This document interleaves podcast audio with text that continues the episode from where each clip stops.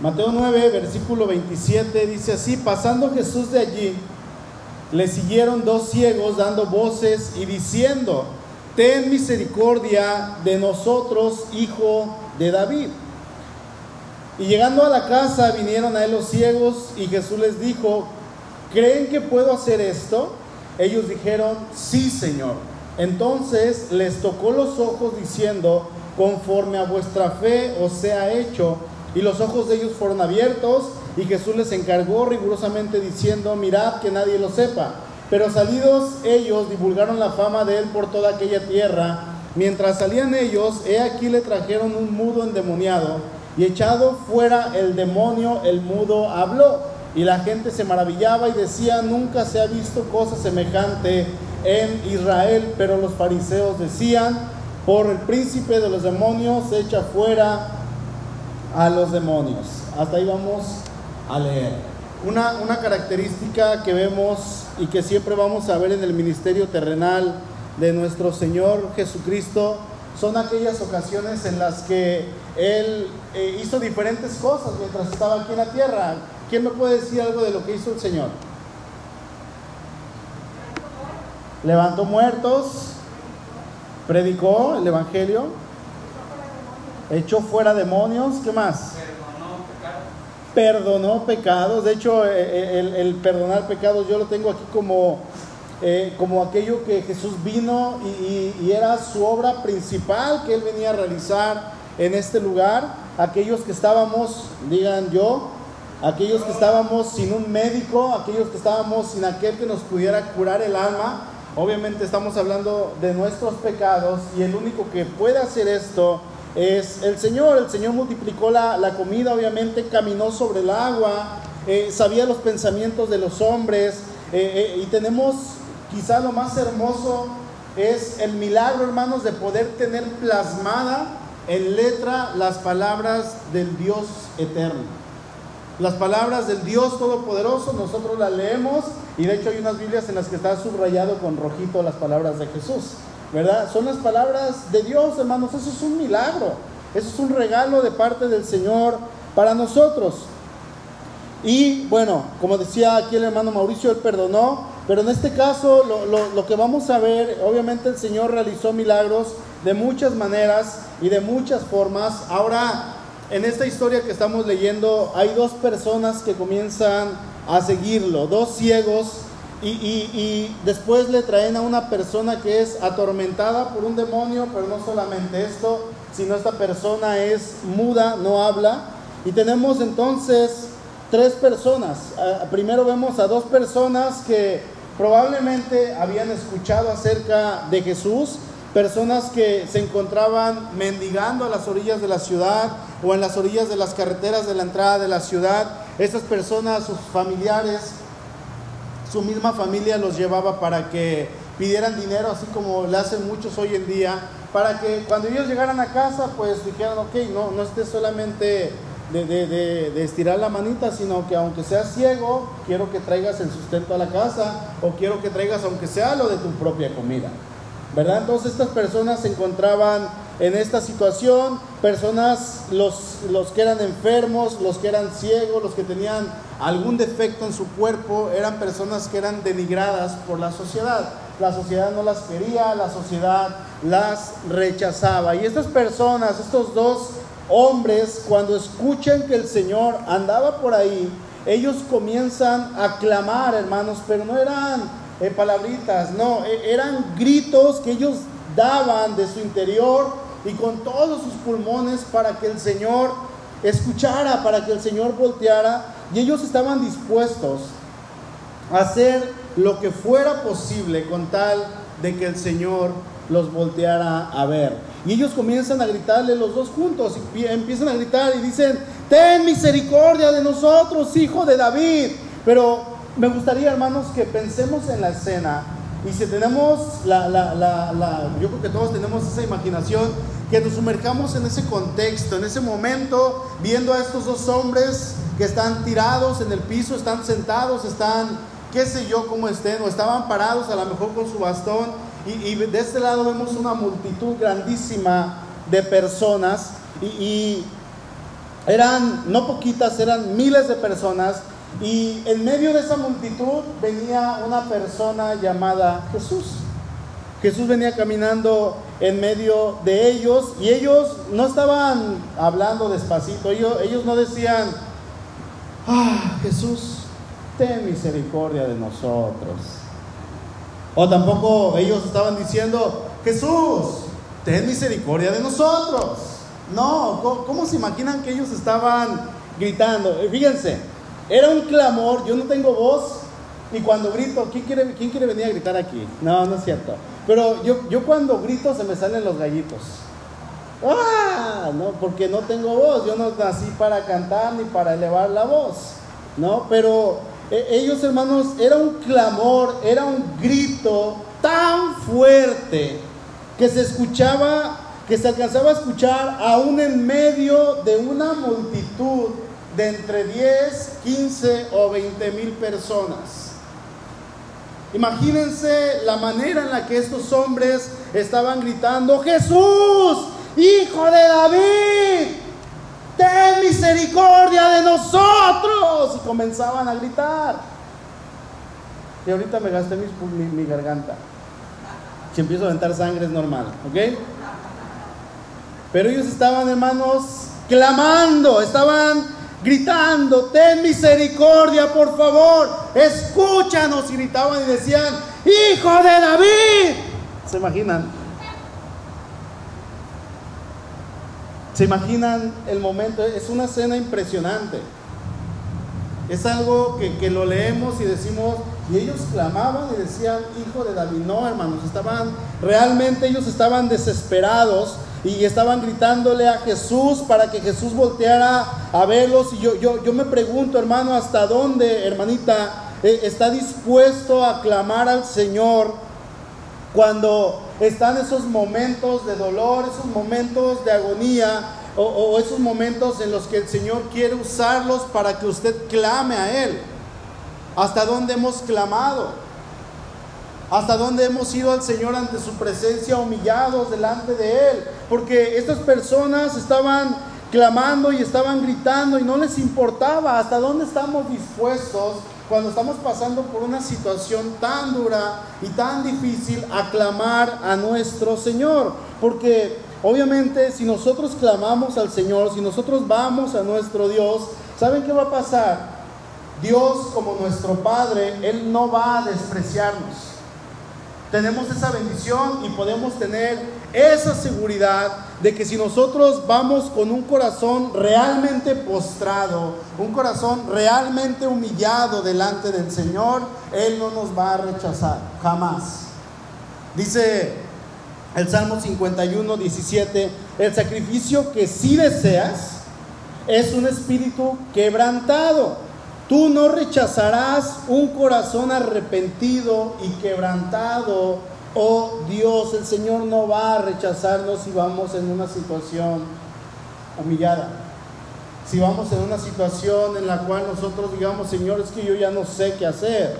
Es lo que veíamos el domingo, ¿no? Cuando vamos con el Señor, con esa situación de dolor, cuando vamos con una situación en la cual decimos, Señor, yo ya no puedo más es cuando el Señor realmente va a voltear a vernos y el Señor nos va a escuchar. Y a veces se va a tardar un poquito más, como pasó con estos hombres.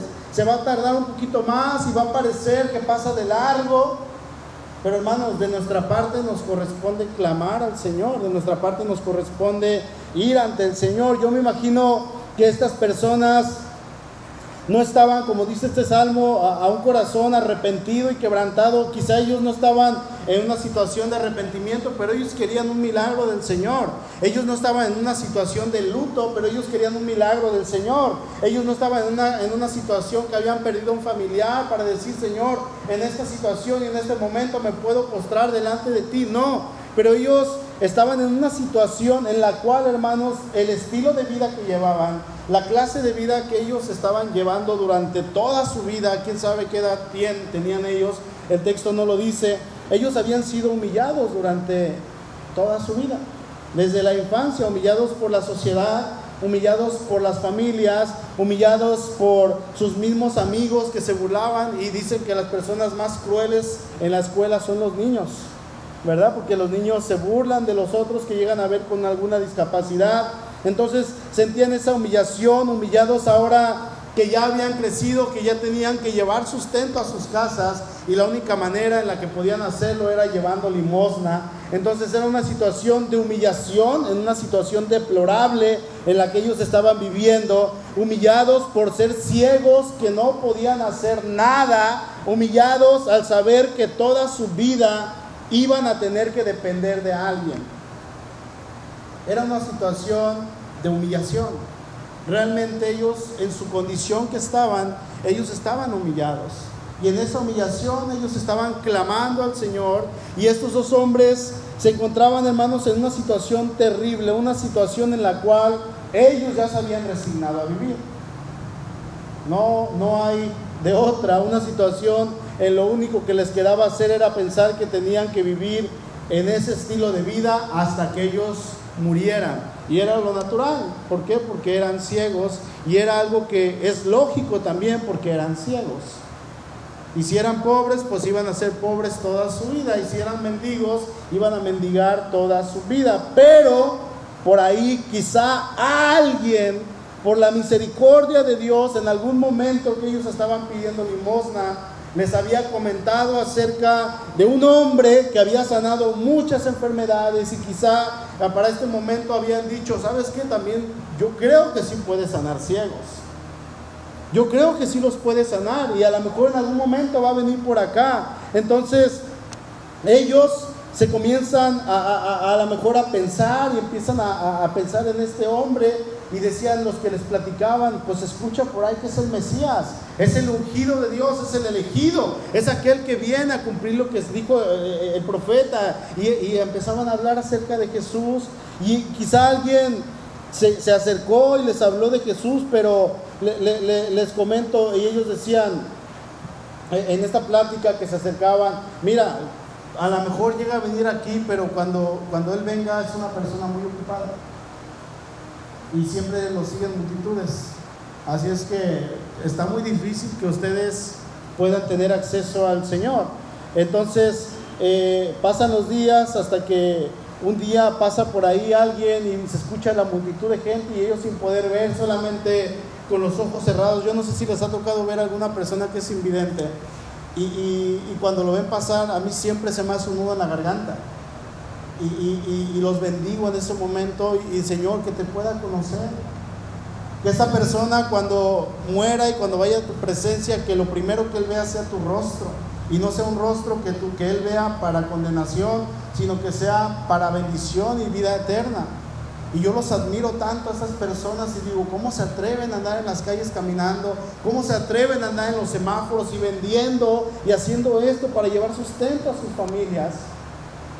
Entonces, ellos están en esta situación y, a lo mejor escuchan el, el, ruido de las personas, la multitud que se escucha caminando en esos lugares y ellos estaban preguntando, hey, ¿quién es? ¿Quién es? ¿Quién es el que está pasando? Hey, ¿quién me dice? Y nadie les hablaba porque estas personas eran denigradas, eran consideradas las personas enfermas como personas que tenían que, que, que no las pelaban, pues.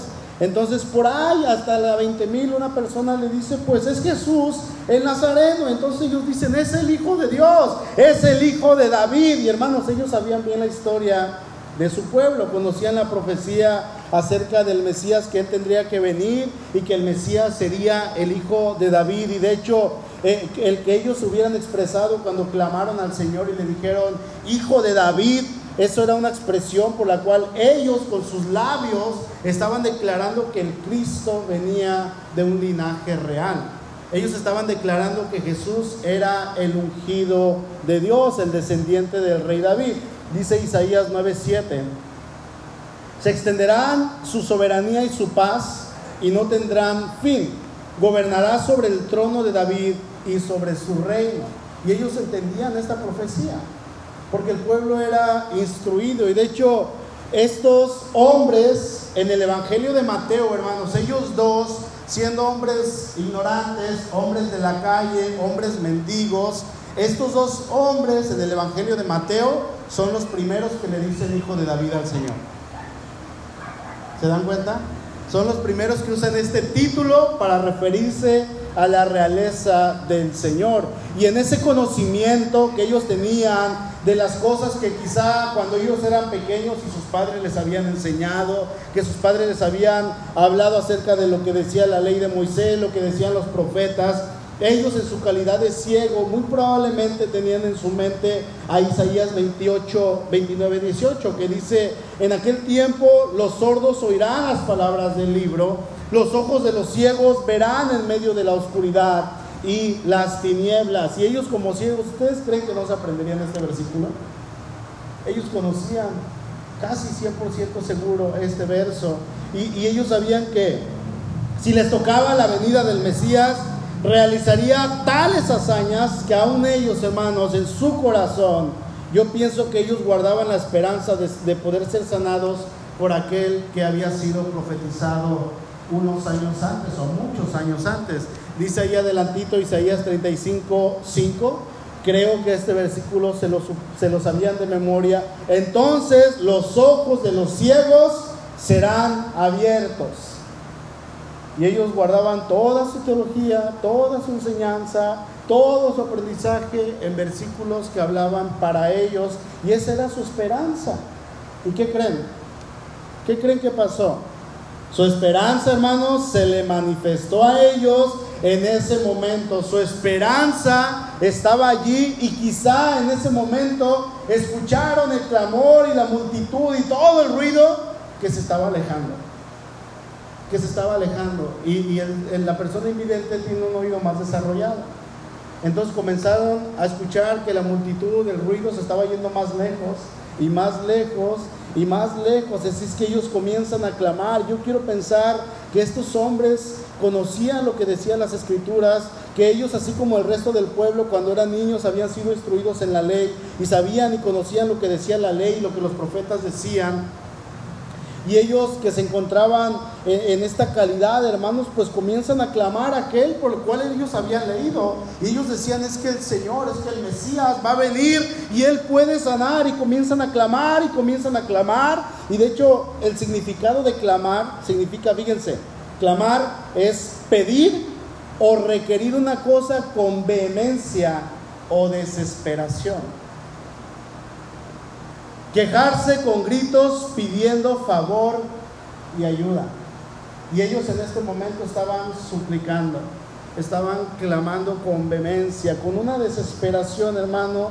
Esto era lo que estos hombres estaban haciendo. Yo no sé si por su mente pasaba este pasaje tan hermoso que todos nos sabemos de memoria, Jeremías 33, 3. ¿Quién se lo sabe? Clama a mí y yo te responderé y te mostraré cosas grandes y ocultas que tú no conoces. Y ellos en ese momento, a lo mejor uno le dio un codazo al otro y le dijo, acuérdate lo que dice Jeremías acerca del clamor. Y quizá pensaban dentro de sí, decían, no vamos a parar hasta que nos escuche. Así se nos rompan las cuerdas vocales y quedemos sordos y quedemos mudos nuestra esperanza está aquí y no la vamos a desperdiciar esta oportunidad. Y comienzan a gritar. Y quizá estaban gritando, Jesús, hijo de David. Y uno de repente, después de 10 gritos, uno bajaba la voz y se cansaba y el otro decía, grita más. No dejes de gritar, por favor, porque se nos va a ir. ¿Hasta dónde vamos a clamar? Cuando estamos en una situación así. Y ellos comienzan a escuchar que la multitud se empieza a alejar y ellos comienzan a, se, se, levantan entonces y dicen, vamos a seguirlo y vamos a llegar hasta el maestro y se agarran de la mano y con su bastón van caminando sin ver absolutamente nada y en el camino se tropezaban y se levantaban y luego se les atravesaba una piedra y se volvían a caer y se levantaban y luego chocaban con un árbol, con una casa y seguían caminando y no les importaba, ellos querían llegar hacia donde el Señor estaba. ¿Y qué creen? Ellos tienen un encuentro con el Señor, dice el verso 28, llegando a la casa, vinieron a él los ciegos, a Jesús, y Jesús les dijo, ¿creen que puedo hacer esto? Y ellos le dijeron, sí, Señor, sí, Señor, hemos esperado este momento durante toda nuestra vida. Toda nuestra vida hemos esperado estar frente a tu presencia delante de ti. Sabemos y creemos que puedes hacerlo.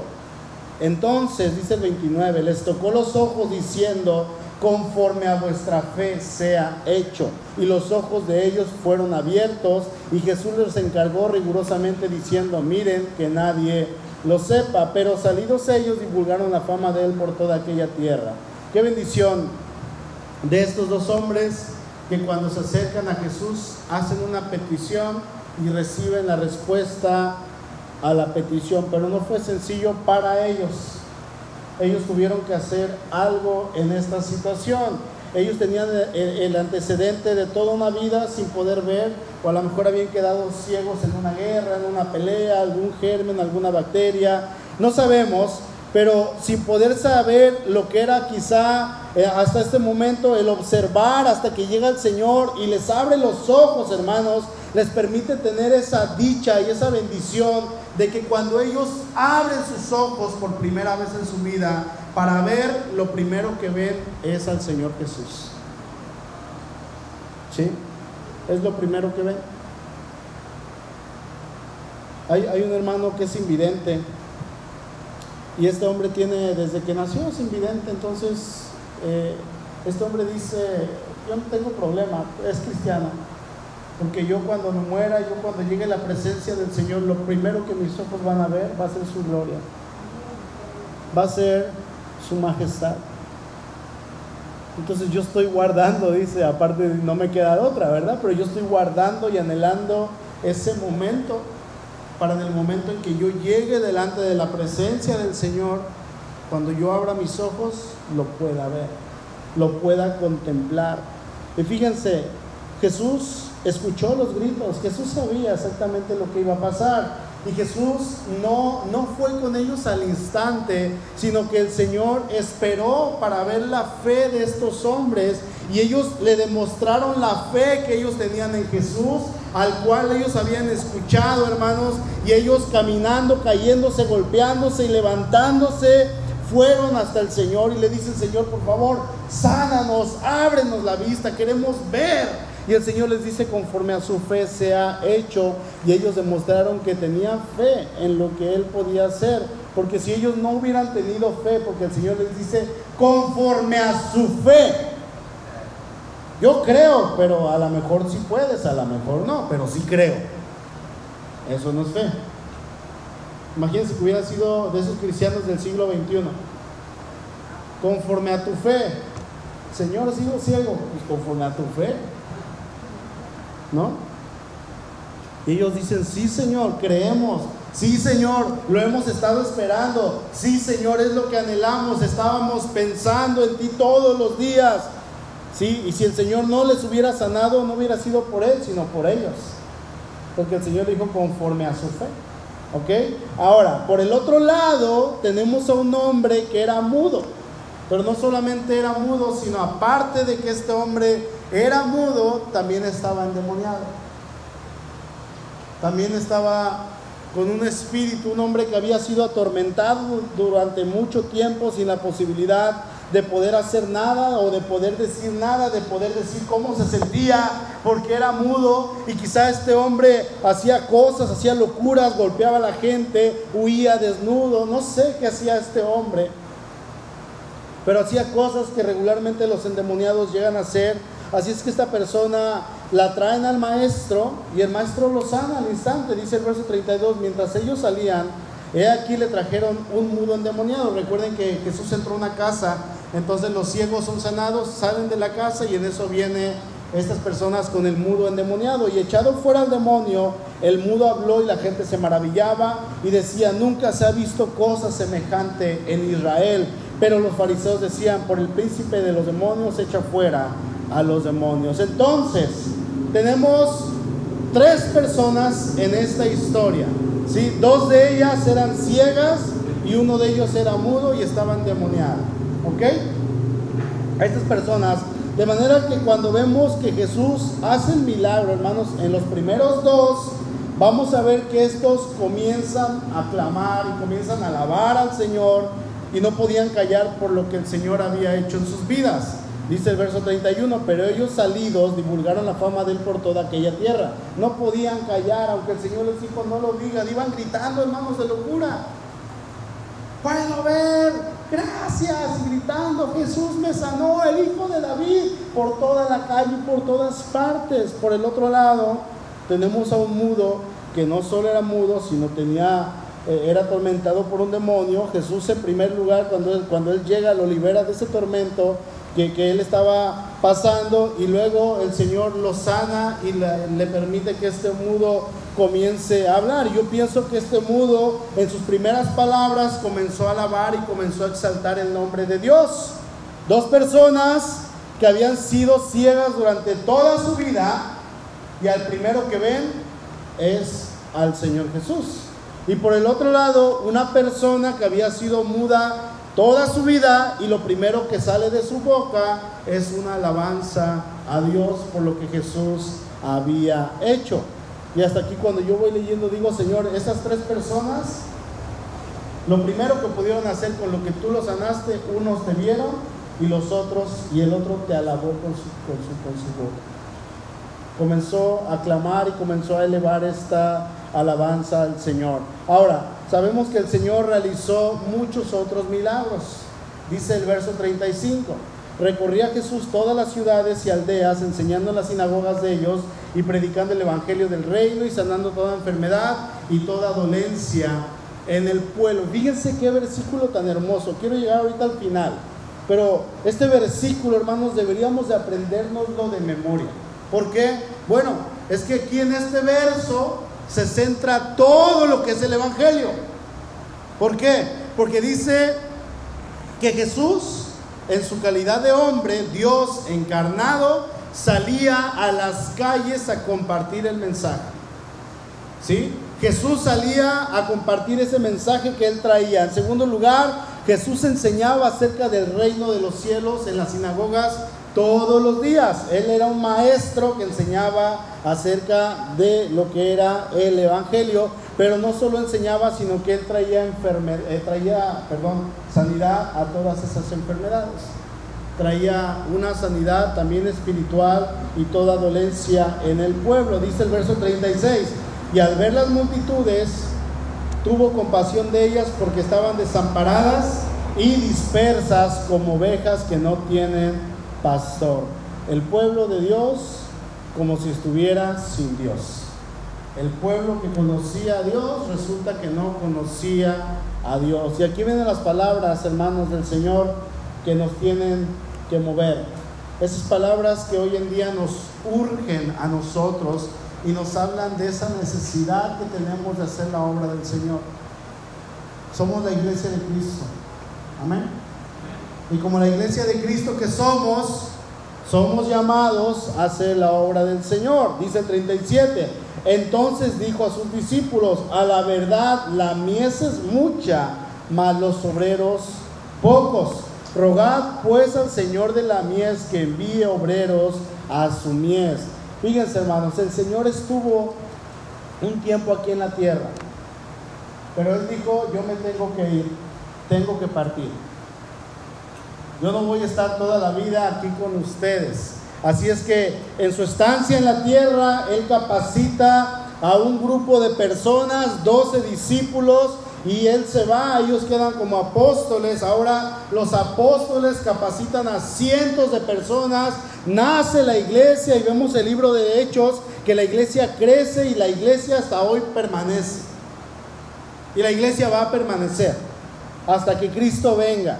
La iglesia va a seguir, hermanos, pero tanto en aquellos tiempos como en estos tiempos seguimos viendo un problema que el Señor mismo dijo. Dijo, la, la cosecha es grande, dice ahí en el 37, pero los obreros son pocos. Hay mucho trabajo. Hay mucho trabajo, demasiado. Pero hay poquitos obreros. Hay poquita gente que esté dispuesta a trabajar. Y hermanos, hay mucha gente allá afuera. Hay mucha gente que si nosotros vamos a, los análisis, a los estudios, al INEGI vamos y vemos la contabilidad de todo lo que hay en el país y de todo el porcentaje, no somos ni el 10% de evangélicos. ¿Sí? Está un 10%, dice iglesia evangélica, 10%. Pero en ese 10% están los mormones. En ese 10% están incluidos los testigos de Jehová. En ese 10% están incluidos la luz del mundo. Entonces, vamos a pensar que a lo mejor queda un 5% de creyentes en todo el país, de la iglesia cristiana que se dice evangélicos. Y en ese 5% habría que ver cuántos realmente han aceptado a Cristo en su corazón. Entonces nos vamos a quedar con un porcentaje relativamente bajo. Hermanos, hay mucha gente allá afuera que se encuentra como estos ciegos como estos dos hombres que están clamando en sus corazones y no pueden ver. Y para ellos está velada la verdad en sus vidas. ¿Por qué? Porque están en pecado y no conocen a Dios. Y hay un clamor en ellos que está clamando y está esperando, hermanos, a que un hijo de Dios se levante y vaya y les predique el Evangelio. Hay mucha gente allá afuera que está esperando a que nosotros vayamos y les compartamos acerca de Cristo. Quizá no ciegos literalmente, pero ciegos en su corazón, sin la capacidad de poder ver las maravillas de Dios. ¿Sí? Y eso es algo que nosotros debemos de ver, es algo que urge, hermanos.